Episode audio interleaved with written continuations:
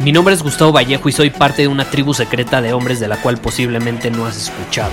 Somos hombres de acción más que de palabras, expresamos nuestra verdad aun si el mundo no está de acuerdo con ella. Invertimos en nosotros mismos todos los días y le damos la bienvenida al riesgo.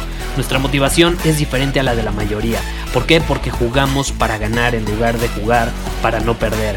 Juntos estamos creando un nuevo imperio y nuestra más grande batalla es en contra del príncipe, la mediocridad y de los condicionamientos que la sociedad, los medios y la televisión han impuesto para quitarle a los hombres su poder personal. Si le preguntas a las personas normales, a la sociedad y a las escuelas, te dirán que estamos locos y que somos rebeldes. Y sí, tienen razón. Estamos locos, somos rebeldes, pensamos diferente y por eso el futuro nos pertenece. Somos hombres superiores y estos son nuestros secretos.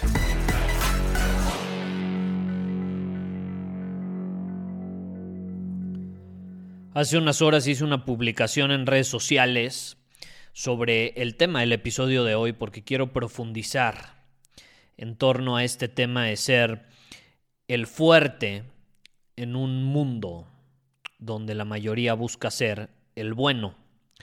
¿Y qué sucede? Publiqué que es mejor ser el fuerte que el bueno en este mundo. Y te quiero compartir a lo que me refiero en este episodio, porque vamos a ser honestos. Al final, a lo largo de la historia, todo se puede resumir a quién es el fuerte y quién es el débil. Así ha sido a lo largo de la historia. Y no podemos pretender que va a ser diferente en un futuro cercano. ¿Estás de acuerdo? Sí, sería increíble que fuese diferente, pero la realidad es distinta. Y la realidad no es color de rosa. Entonces no se trata de quién es el bueno o quién es el malo. Se trata de quién es el fuerte y quién es el débil. Y es por esa misma razón que yo creo que como hombres tenemos la responsabilidad de centrarnos en ser más fuertes, en lugar de centrarnos en ser hombres buenos. He compartido anteriormente esta idea de que es mejor ser bueno siendo hombre que ser un hombre bueno. Y no es lo mismo ser un hombre bueno que ser bueno siendo hombre. ¿Y qué sucede? Al final, ser bueno es relativo. Por ejemplo, hay un conflicto entre dos partes. Hay un, conflicto entre dos hombres. Ambos van a tener sus argumentos por los cuales son la parte buena. Y van a ver como lo malo, como la parte mala, al opuesto, a la parte de enfrente. Entonces es relativo. Es cuestión de la forma en que cada una de las partes ve y percibe el mundo. Puede variar. En, un conflicto entre dos partes, cuando hay un conflicto entre dos partes, ambos son los buenos ante su propia percepción. Entonces, es debatible esa situación, ¿estás de acuerdo? Es debatible, porque ser bueno es relativo, pero ser fuerte, ser el más fuerte, eso no se puede debatir, eso es evidente. Eso no es cuestión de perspectiva, de ideología o de forma de ver el mundo. Eso es claro, contundente, real. Es hasta evidente, como te digo. Hay una pelea de box. Al final siempre termina ganando uno. Es el más fuerte. Y fuerte no me refiero nada más a físicamente. La fuerza involucra diferentes cosas, fuerza mental, física, emocional. Tú puedes ser el más fuerte físicamente, pero si mental y emocionalmente eres débil, no vas a ser resiliente, no vas a ser constante, no te va a servir para un carajo. Y viceversa. Entonces, ser los más fuertes como hombres o ser el hombre más fuerte posible que esté bajo nuestras probabilidades y posibilidades, porque es un hecho que siempre va a haber alguien más fuerte que nosotros. Siempre va a haber alguien más fuerte que nosotros. Pero si nosotros nos enfocamos como hombres en ser la versión más fuerte posible de nosotros mismos, tenemos mayores probabilidades de vencer en caso de una amenaza externa. Y vivimos en un mundo donde eso no se menciona. Vivimos en un mundo donde se cree que por ser un hombre bueno ya puedes ganar. Es que yo soy bueno, yo soy un hombre bueno, ya merezco ganar. No, no mereces ganar porque no eres el más fuerte. O no eres tan fuerte como podrías serlo. Y esa ha sido la cruda realidad a lo largo de la historia y eso es lo que nos dice la historia. Y podemos aprender de ella. ¿Y qué sucede? Nos conviene centrar nuestra atención en ser más fuertes. ¿Qué sucede? Si el bueno es débil, no importa qué tan bueno sea, el malo va a terminar ganando, va a terminar venciendo. Y si el malo, por otro lado, es débil, o al menos es más débil que el bueno, pues no importa qué tan malo sea, eventualmente va a terminar perdiendo.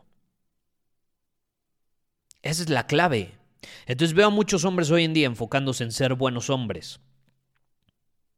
Y en mi opinión, enfocarnos, poner nuestra atención en ser hombres buenos nos hace más débiles. No estoy diciendo que nos centremos en ser hombres malos, estoy diciendo que simplemente canalicemos ese enfoque a ser más fuertes. No es lo mismo enfocarte en ser más fuerte que enfocarte en ser más bueno. El enfoque debe estar en ser buenos siendo hombres. Y a lo largo de la historia, ser hombre se ha significado ser fuerte. Eso se ha significado, o ha sido una parte. Si tú quieres proteger a tu gente, debes hacer todo lo que está bajo tu control para ser la versión más fuerte posible de ti mismo, por encima de ser bueno. No estoy diciendo que no te enfoques en ser bueno, pero no pongas toda tu atención en ser el más bueno de todos. Enfócate en ser más fuerte. Y paradójicamente, eso te va a permitir incrementar las probabilidades de vencer a los malos en caso de una amenaza externa. Y te repito, ser fuerte no nada más de ser fuerte físicamente. Se tiene que ser fuerte mental, física y emocionalmente. Esa es la triada de la verdadera fuerza. ¿Qué sucede? Si eres fuerte físicamente pero débil emocionalmente, pues vas a terminar siendo como un orangután primitivo, impulsivo, que se deja dominar por, por, esos impulsos. Por esos impulsos reptilianos primitivos. No eres así. Quiero creer que tienes una capacidad más racional. Entonces, si somos, y, y, esto me recuerda una frase que de hecho me gusta bastante, que dice, un verdadero superpoder es la capacidad que podemos tener o la habilidad que podemos tener de mantenernos en calma en un momento de crisis. Y eso habla de maestría emocional. No estás siendo impulsivo, no te estás dejando llevar por tus emociones o no estás permitiendo que tus emociones te dominen. Tienes maestría sobre ello y por consecuencia puedes tomar mejores decisiones. Es fortaleza emocional. Y la fortaleza física es aquella que necesitas también en caso de una amenaza externa, porque sí, vivimos en un mundo hostil y quizá nunca en tu vida puedes vivir 120 años y quizá nunca en tus 120 años vas a tener que utilizar tu fuerza física para defenderte a ti o defender a tu familia. Y eso está increíble. Ojalá que eso suceda. Pero ¿qué pasa si en esos 120 años se te presenta una situación donde lo tengas que hacer y no eres suficientemente fuerte físicamente. Vas a tener que asumir las consecuencias. Tenemos como hombres que estar preparados. No tolero escuchar a hombres que dicen, es que no me lo esperaba, es que me dejó por otro, es que no esperaba esta crisis, es que no esperaba que me despidieran. Bueno, nadie esperaba que hubiera una pandemia, nadie esperaba que cambiara el mundo en dos años de forma tan drástica.